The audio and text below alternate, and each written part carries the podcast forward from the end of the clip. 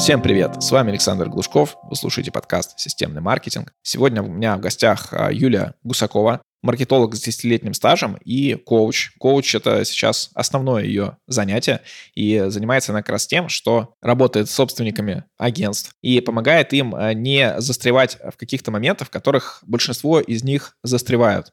Эти вещи связаны как э, с головой, как с какими-то личными убеждениями, как с тем, что большинство э, собственников агентств — это бывшие маркетологи, специалисты, эксперты, которые развились и стали собственниками, и многие моменты у них остались от специалистов. Переход в управленца не завершился до конца. Вот. Мы с Юлей э, прошлись по всем вот этим моментам, их действительно много, и э, я узнал себя практически во всех из э, тех моментов, которые мы с ней перечислили. Так что выпуск интересный, обязательно к прослушиванию тем, кто сейчас строит агентство и хочет расти, а не топтаться на месте. Все, переходим к выпуску. Кстати, купить рекламу в этом подкасте с аудиторией маркетологов и предпринимателей вы можете по ссылке в описании к этому выпуску. Также там можно приобрести рекламу в моем телеграм-канале. Так, Юля, привет. Представься и расскажи немножко о себе в профессиональном плане. Привет, Александр. Рада тебя видеть. А, ну, давай коротенько. Я маркетолог с 10-летним опытом, экс-руководитель а, агентства продвижения. Четыре года им управляла, а, оно до сих пор существует.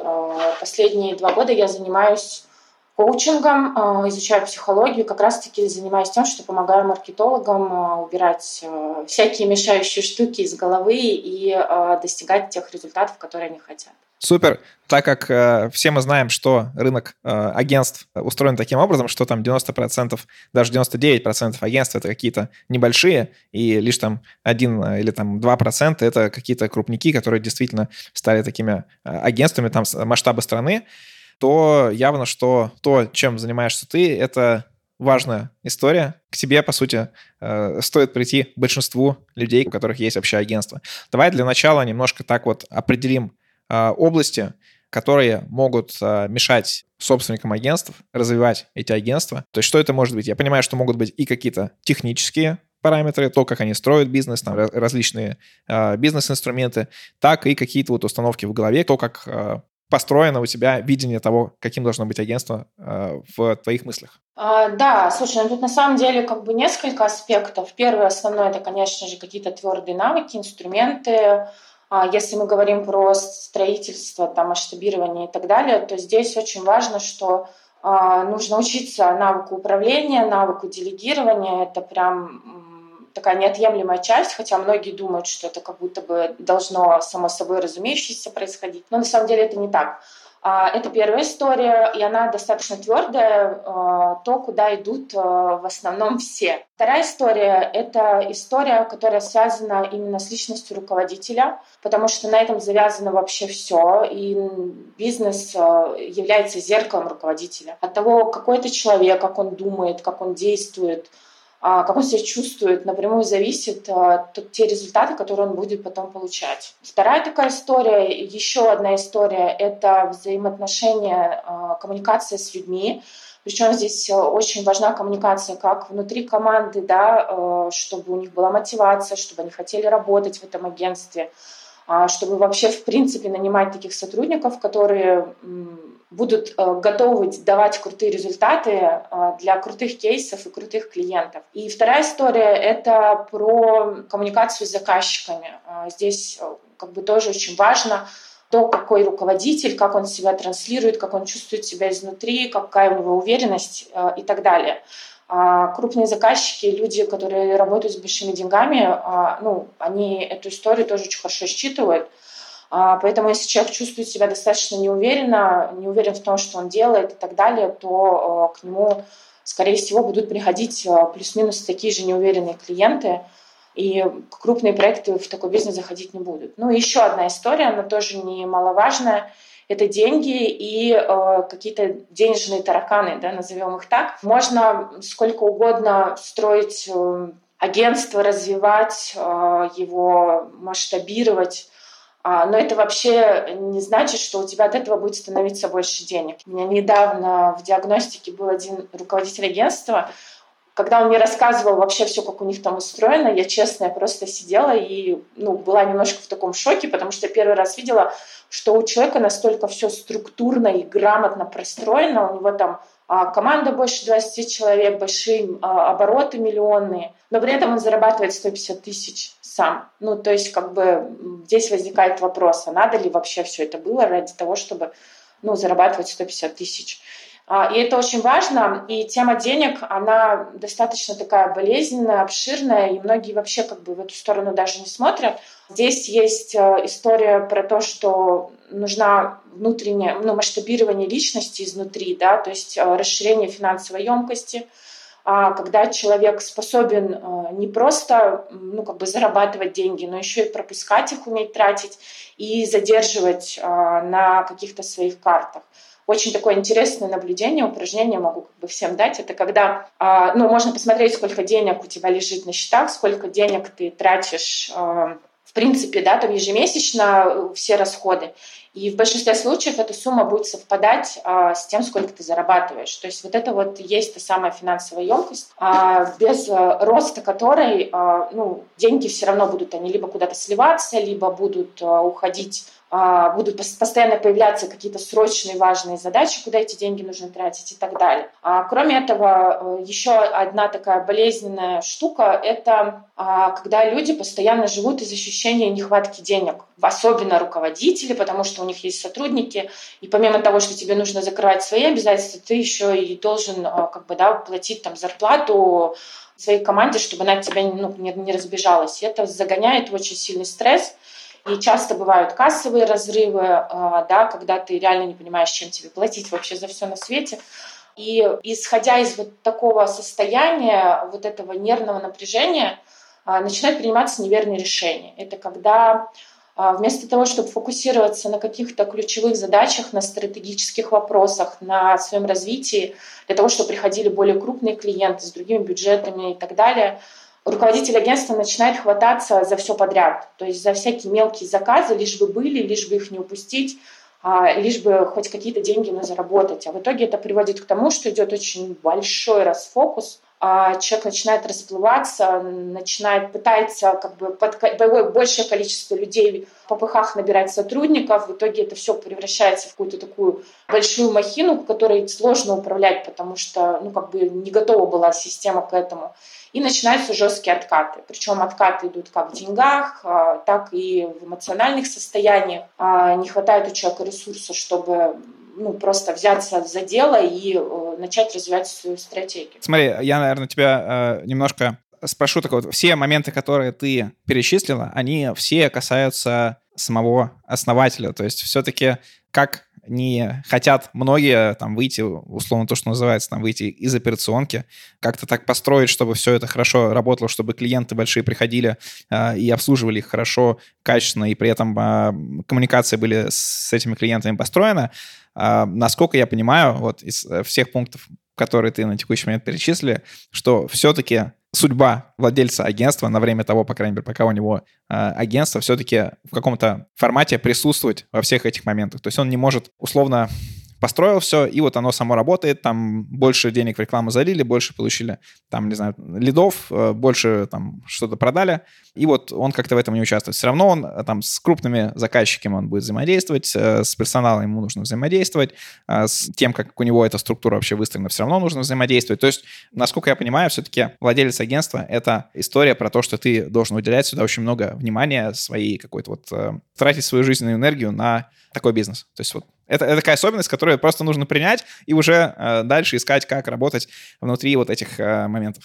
Ну, в любом случае, конечно же, ты не можешь построить бизнес и вообще никак к ним, ну, с ним не соприкасаться. Если там у тебя какая-нибудь э, корпорация, где у тебя сидит 35 э, директоров, которые полностью закрывают твои задачи, наверное, да. Но в целом, э, конечно же, без руководителя в любом случае ну, агентство работать будет, но а, кто-то же им должен управлять, да, то есть устраивать все эти процессы, находить клиентов и так далее. Тут, конечно, каждый сам для себя выбирает. На самом деле я видела модели, когда а, агентство полностью делегировано, и человек только деньги за него берет. А я видела модели, когда строится все по упрощенной схеме. Это когда ты там просто нишуешься, берешь одну нишу, делаешь коробочные решения, и, собственно говоря, там особо руководителю в это вовлекаться не нужно. Один раз научил сотрудников, а, все, ну там приходи по рэперным точкам, проверяй, и а, в целом как бы а, у тебя все будет в порядке. А, только как бы там, ну тоже как клиентов ищи или еще что-то. Мы же все равно все э, хотим работать, поэтому э, здесь вопрос только того, да, и много зарабатывать. Здесь только вопрос того, а на что мы тратим это время. На то, чтобы зарабатывать больше – да, и что управлять бизнесом, или э, тратить время на то, чтобы бизнес управлял нами, вот, и мы при этом зарабатывали 3 копейки. Ну, например, когда мы там э, вместо того, чтобы руководить, решаем вопросы специалистов, да, там, особенно там технические всякие истории, которые такие долгие, длинные, там, с сайтами и так далее. Вот, то есть выбор каждого, но вовлечение в любом случае, конечно же, конечно же, нужно везде. Про э, вовлечение в технические проблемы специалистов, я думаю, это знакомо большинству э, собственников агентств, потому что большинство собственников агентств, они выросли из специалистов, и э, решать вот такие какие-то нестандартные проблемы по клиентам, ну, какие-то вот такие узкие истории, это их, им это нравится, они долго этим занимались, и очень сложно убрать это из своей головы, понять, что теперь ты там управленец, теперь ты должен вообще абсолютно другими категориями мыслить. А как, по-твоему, нужно начинать к этому подходить. То есть вот как ты, допустим, вот э, уже ты не фрилансер, там уже ты, вы не команда, уже вы там растете по количеству клиентов, по количеству людей. Куда идти, не знаю, про что думать, чему учиться э, такому собственнику, чтобы действительно уже переходить из состояния э, крутого эксперта в управленца? Смотри, здесь, наверное, есть одна из э, ключевых ошибок, которые совершают все на старте. Э, это то, что агентство начинает расти как бы сами собой, да, то есть начал у тебя там хороший кейс, и к тебе потихонечку начинает сарафанка приходить, пришло больше людей, больше людей нанимаешь сотрудников и так далее. И вот, ну, наверное, 7 из 10 человек, которые приходят там, ко мне на диагностики либо в работу, это маркетологи, которые не воспринимают э, свою деятельность вообще как бизнес. Они относятся к этому как к чему угодно, только не как к бизнесу. Это ключевая ошибка. То есть э, даже если ты еще пока что один эксперт, и если ты хочешь реально расти, развиваться, э, ты уже должен на это смотреть как на бизнес-проект как э, мы это делаем, да, маркетологи, когда мы, к нам заходит э, любой заказчик на, на продвижение. Вот, это одна из таких ключевых ошибок. Это первая история. Вторая история – все привыкли решать задачи тактически. То есть, условно, там, ой, у меня сегодня пришел проект, э, мне вроде бы как нужен какой-то сотрудник, пошел искать сотрудника. А, закрыл здесь дырку, потом другая появилась, пошел там э, искать ее решение и так далее. Если посмотреть на это немножко под другим углом и э, с высоты, да, и со стороны, ну, как бы хотя бы какими-то крупными мазками обозначить себе, а куда ты вообще идешь и зачем. Искать тех же сотрудников, а, я не знаю, планировать какую-то деятельность, а, развитие агентства, даже элементарно какой писать контент а, для своего собственного продвижения. Нужно на что-то опираться. То есть должна быть какая-то конечная цель. А цели почти никто не ставит, вообще почти никто не ставит. То есть в голове себе нарисовали какие-то воздушные замки из миллионов, что с этим делать, никто не понимает. Ну, вот поэтому нужно в первую очередь э, садиться и нормальную а, простраивать бизнес-модель хотя бы крупными мазками, чтобы был четкий путь, дорога и границы, да, благодаря которым принимаются решения. А, это первая важная вещь. И вторая важная вещь, то, что управлению и делегированию нужно тоже учиться. А, можно, конечно, сидеть, как, например, я первый год сидела и на собственных граблях нанимала сотрудников, пока их все не собрала и не поняла, что с этим делать. А можно, условно, сходить там на курсы по управлению, по делегированию, пройти их, понять, как вообще эта система выстраивается, да, что нужно сделать, какие важные шаги нужно сделать, для того, чтобы уже на старте, там еще на этапе найма уже приходили более-менее адекватные люди, которые будут готовы работать там с тобой годами и выполнять те задачи, которые ты хочешь, и выполнять их именно так, как ты этого хочешь, а не потому, что ты берешь сотрудника, вот кто первый на вакансию откликнулся, больше никого нету, и вот ну как-нибудь я с ним попробую справиться. А, давай тогда про а, дальше отношения, отношения с клиентами, отношения с сотрудниками. Ты немножко уже а, этот а, момент затрагивала, вот, но э, хотелось бы немножко углубиться, потому что кроме того, что э, руководитель агентства часто бросается решать проблемы за сотрудников, потому что он э, там более опытный, он уже сталкивался с подобными ситуациями, он знает, что делать, э, часто ответственность за проекты, ответственность за какие-то там а, действия, она все равно остается на нем. И я думаю, с этим тоже все время сталкиваемся, что там, особенно по каким крупным клиентам каким-то основным, все равно там а, аккаунт-менеджер, получается, это все равно собственник агентства. Нужно ли что-то с этим делать? Вот. А, и если нужно, то, опять же, куда смотреть? Тоже идти учиться управлению или как-то, наверное, в голове сначала поменять, что вот я на себя больше ответственность не беру, например.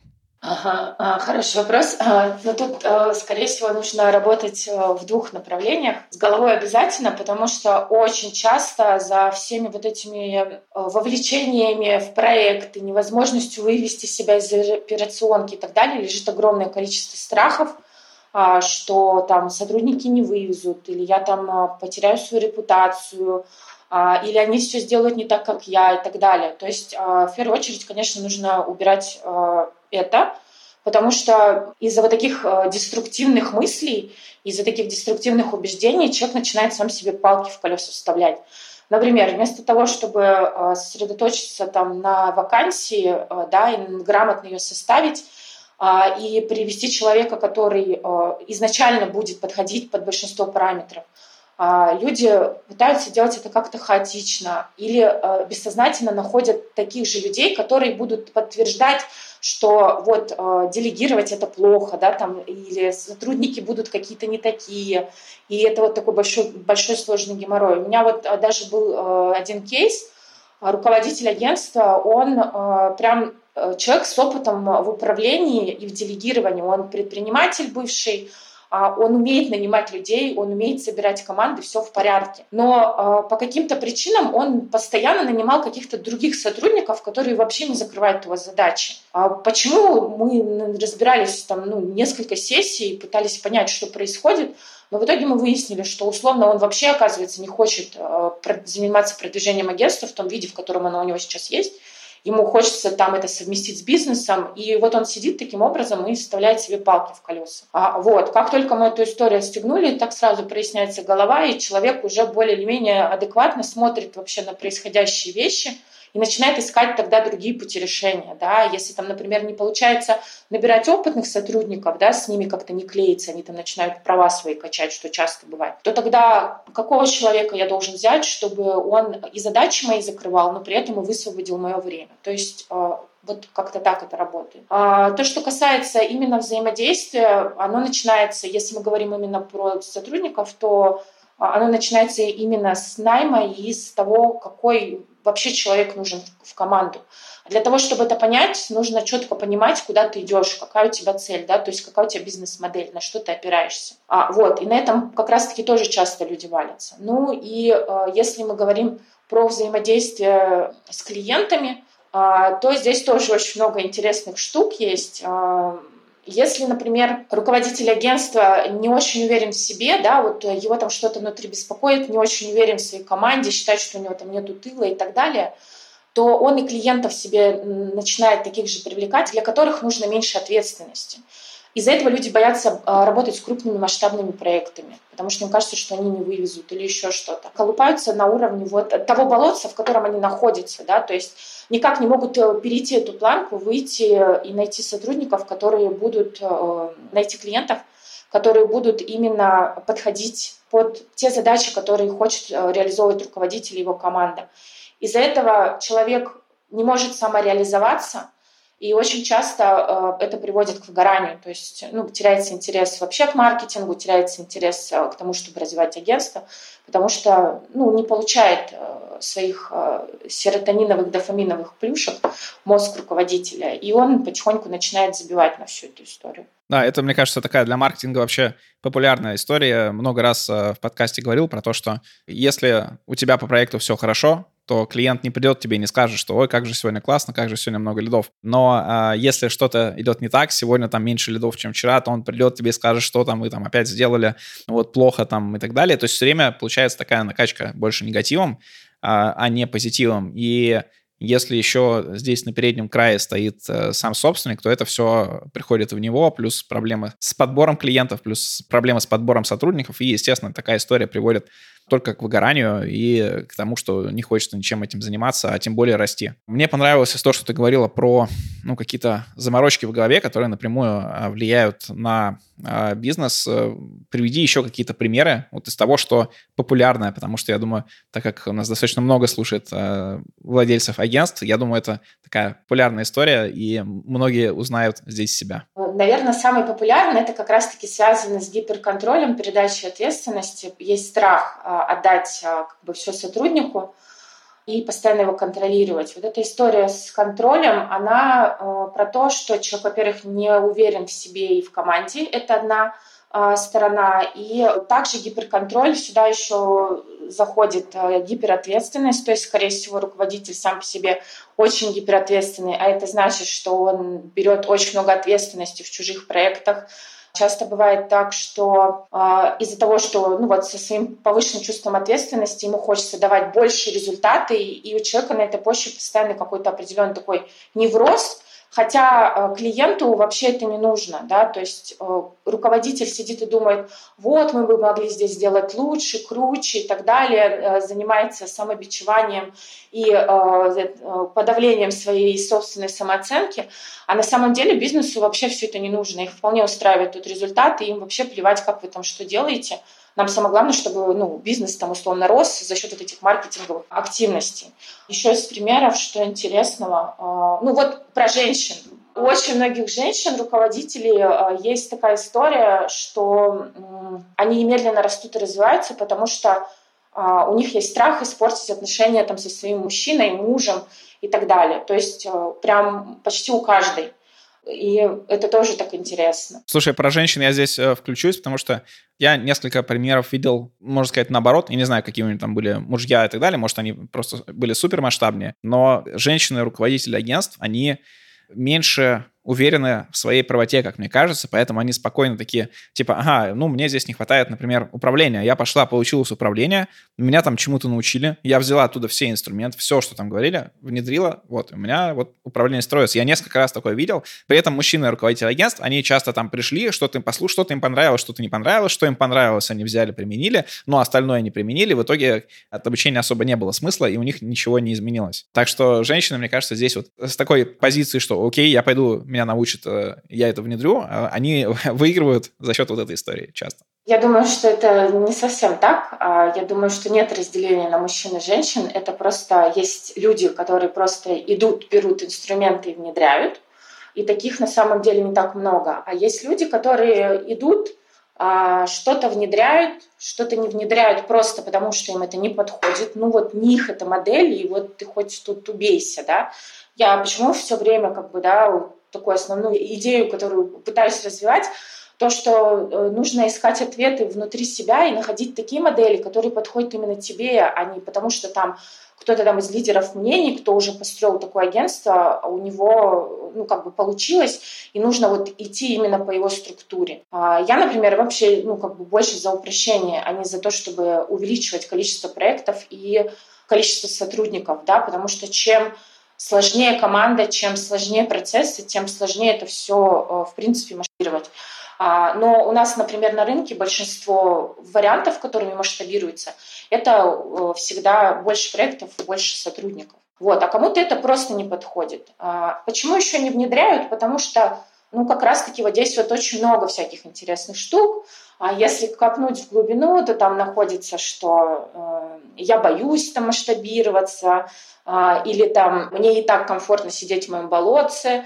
Был такой случай, когда э, мы откопали такую интересную вещь. У человека был стопор, э, из-за чего он не делал действия для развития, потому что он себе запретил э, вообще чего-то хотеть. У него такая связка случилась если я хочу, значит, я безответственный. Мы, когда ее отстегнули, там тоже все сразу начало по-другому работать. Очень часто все почти нагружены историей про то, что чем больше проектов, а, тем больше нагрузка, и э, это очень сильно стопорит. В маркетинг, мне кажется, вообще другие люди не идут. Это люди, которые сами по себе амбициозные, а, которые хотят самореализации, и они поначалу по кайфу навсегда все это наваливают, а потом в моменте, когда уже организм начинает это все не вытаскивать, а, а расти, развиваться как-то надо, они не могут вырасти, потому что они живут с вот этим убеждением, что для того, чтобы вырасти, э, нужно больше работать, а больше уже сил не хватает. Ну, вот как-то так.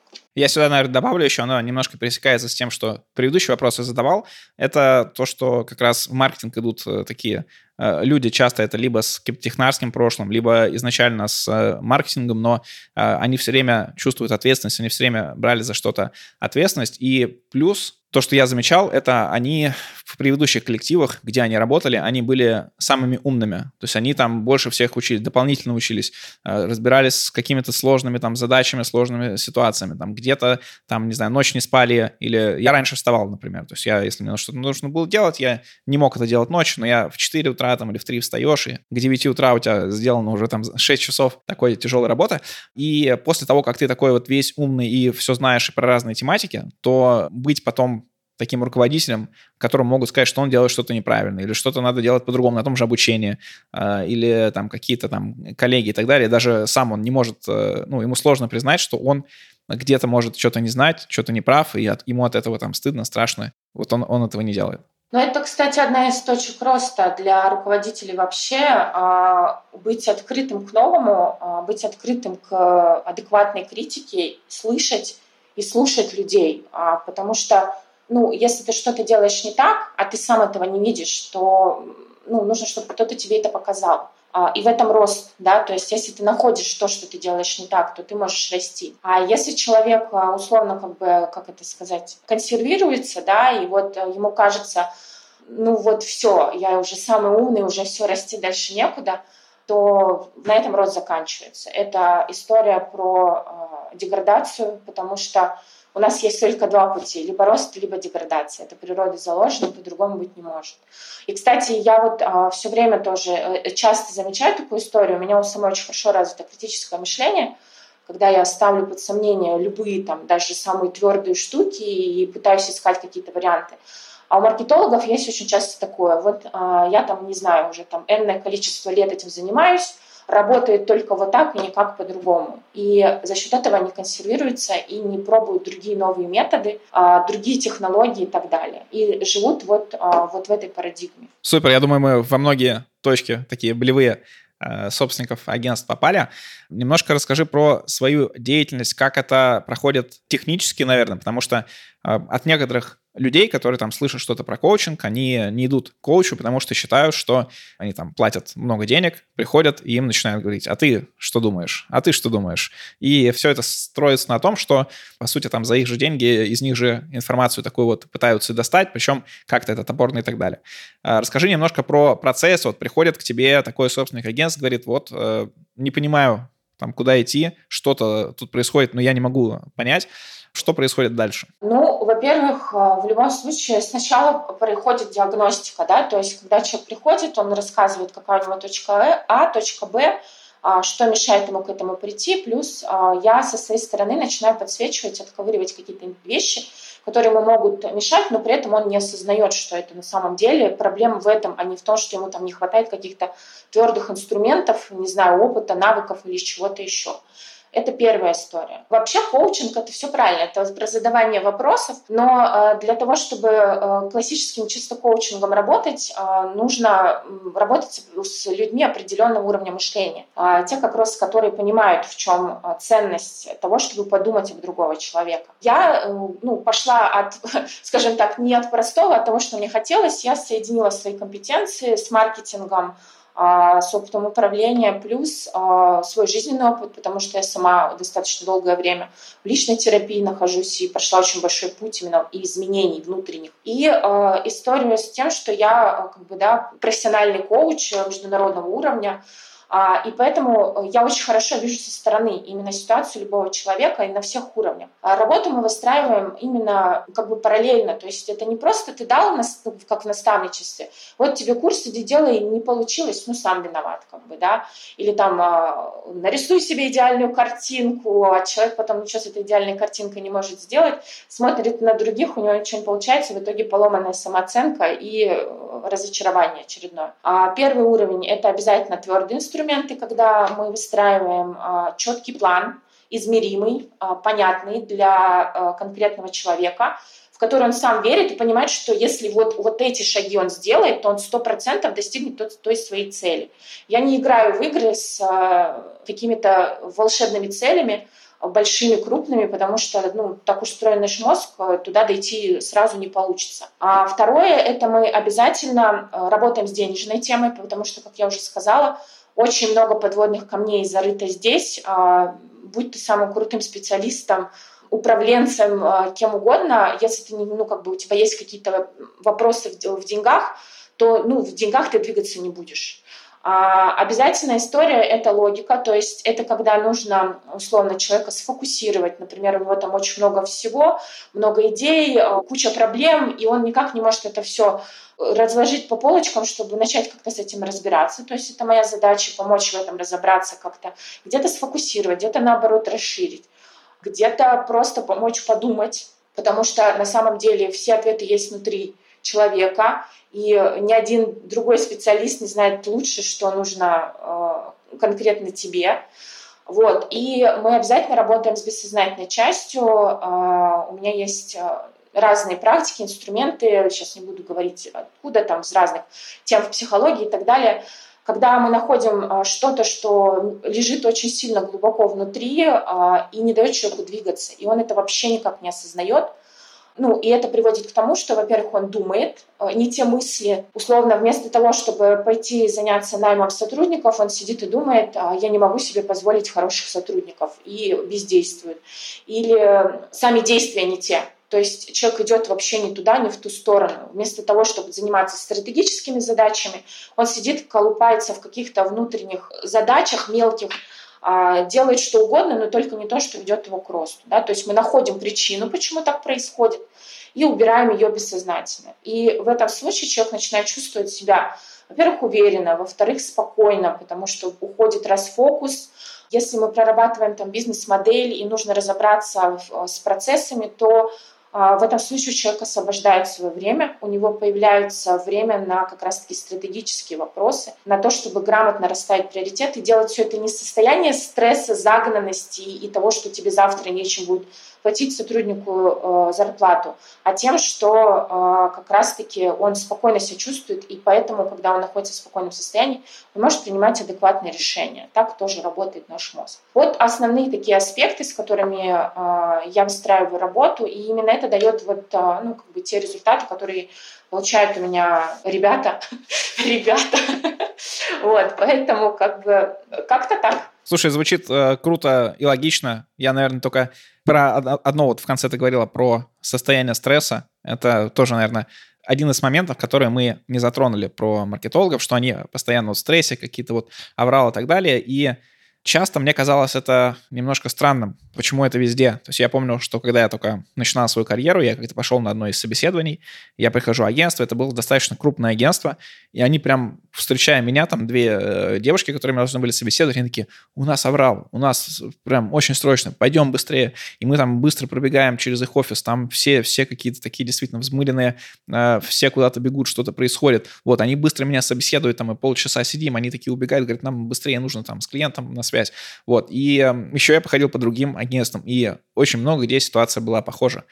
Э, думаю, что все это, опять же, идет от собственников, потому что он такую позицию вот этого постоянного врала э, транслирует и сотрудников, и все всегда в стрессе, а в стрессе ты не можешь как-то мыслить э, долгосрочно. Да, это очень важно. Как бы сам по себе это стресс испытывать, это нормально, это такая тренировка организма на защитные реакции.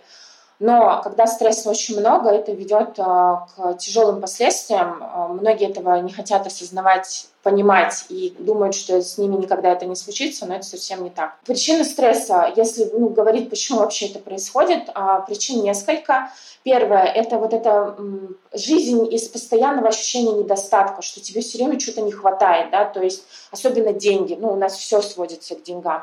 А, это очень сильно поднимает уровень стресса. А когда у нас поднимается стресс, а, голова отключается, то есть человек в, в, в эти моменты в принципе не может адекватно думать, потому что вся энергия уходит на запуск реакции «бей-беги». Вот, а, это первый момент. Второй момент.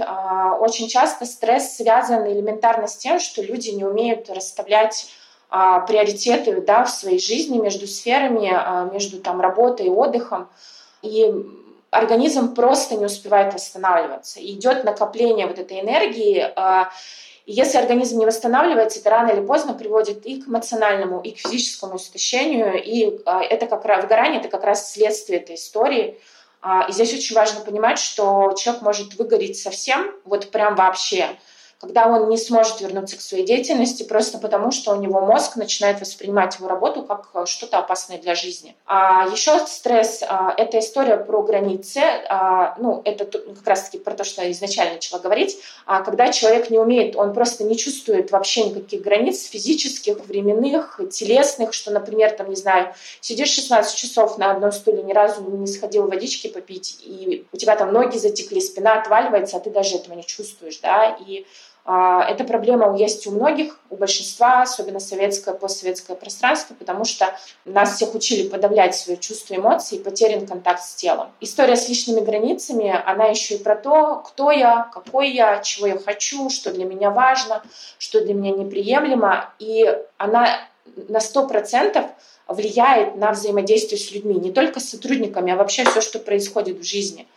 И когда человек сам такой, да, находится во всех вот этих а, постоянной каше-малаше, он бессознательно, во-первых, принимает к себе на работу людей, которые точно такие же, да, которые будут точно так же себя вести. А, а во-вторых, когда есть нарушение вот этих границ, да, а, сотрудники там перерабатывают, а, там же может появиться понебратство, дальше это все может вытекать в какие-то истории с зависимыми отношениями, когда ты сидишь и думаешь о том, что вот какой хороший сотрудник, а я плохой, уволить его не могу. И тут целая куча, прям ворох проблем, а, которые возникают именно на этом фоне. Поэтому а, руководителю очень важно а, быть в спокойном состоянии. А для того, чтобы это было, его бизнес должен работать на него, а не он на бизнес. Это, во-первых. Во-вторых, иметь достаточное количество времени на восстановление, на выработку новой энергии, это еще влияет на то, что как вообще команда с ним взаимодействует, да, то есть если человек вялый, потухший, поникший, уставший, замученный до смерти, то э, и сотрудники э, это же настроение будут перенимать, и ну, эффективность у такой работы она очень низкая, и проекты будут такие же приходить. Потому что никто не хочет нести э, деньги людям, которые условно там замучились и из последних сил с тобой уже разговаривают, да. Это все чувствуется невербально, ты можешь там изображать из себя все что угодно, но именно на невербальном уровне, на, через микродействие, через мимику, там, через тело, через энергию, все это передается. Очень круто. Юля, мне очень понравился наш сегодняшний с тобой выпуск. Если в процентном соотношении, то, наверное, я в процентах э, в 70-80 вот этих э, проблем тоже побывал. Какие-то там решил, какие-то еще не решил. Вот, но я думаю, попали мы в большую часть проблем, которые бывают у собственников. Спасибо тебе за выпуск. Э, напоследок, дай какой-то совет по тому, как вовремя понять, Э, что тебе нужна вот э, помощь там коуча или психолога или, не знаю, наставника, кого угодно, как э, побороть вот такому собственнику, который считает, то, что я говорил уже, всегда считают, что типа они, они самые умные, то есть они и сами могут это сделать, и сами могут там провести рефлексию, там есть много фреймворков по тому, как самостоятельно проводить рефлексию. Вот, но как понять, что пора уже идти за такой профессиональной помощью в хорошем плане? А, ну, самое, наверное, такое основное, это когда возникают так называемые внутренние конфликты. Это а, я хочу, но я не делаю. А, это прям сто процентов что-то лежит в основе этого, и с этим нужно работать. Это первое. Второе, это когда человек не до конца понимает, чего он вообще хочет. Такое тоже часто бывает. А, то есть вроде бы цель есть, а вроде я ее хочу, вроде не хочу. А, и вот это очень сильно тормозит. То есть тебе ну, мозг не видит смысла туда двигаться. А когда просто не хватает энергии, просто не хватает, а, не знаю, какой-то внутренней мотивации, коуч очень прекрасно умеет людей мотивировать. И как раз-таки давайте как-то мне сказал один из клиентов, волшебный пинок, и заряд бодрости энергии. То есть в чем вообще фишка как бы коучинга, психологии? Это найти, куда сливается энергия, да, куда она уходит, и перенести ее туда, а, где энергии будет много, и она будет двигать вперед. То есть вот это, наверное, ключевая вещь, но если говорить конкретно про меня, то я, конечно, работаю сильно глубже, и а, мы работаем еще и с внутренними именно состояниями, вот теми вещами, которые человек сам не осознает. Но увидеть это можно как раз-таки в бездействии, в прокрастинации, в том, что очень хочется, но ничего не получается, когда все очень как-то тяжело, нудно, долго, сто процентов, скорее всего, там есть что-то, с чем нужно разбираться не на уровне твердых инструментов. Всем спасибо за внимание. Записаться на сессию к Юле вы можете по ссылке в описании. И подписывайтесь на мой телеграм-канал Глушков, нижнее подчеркивание, блог.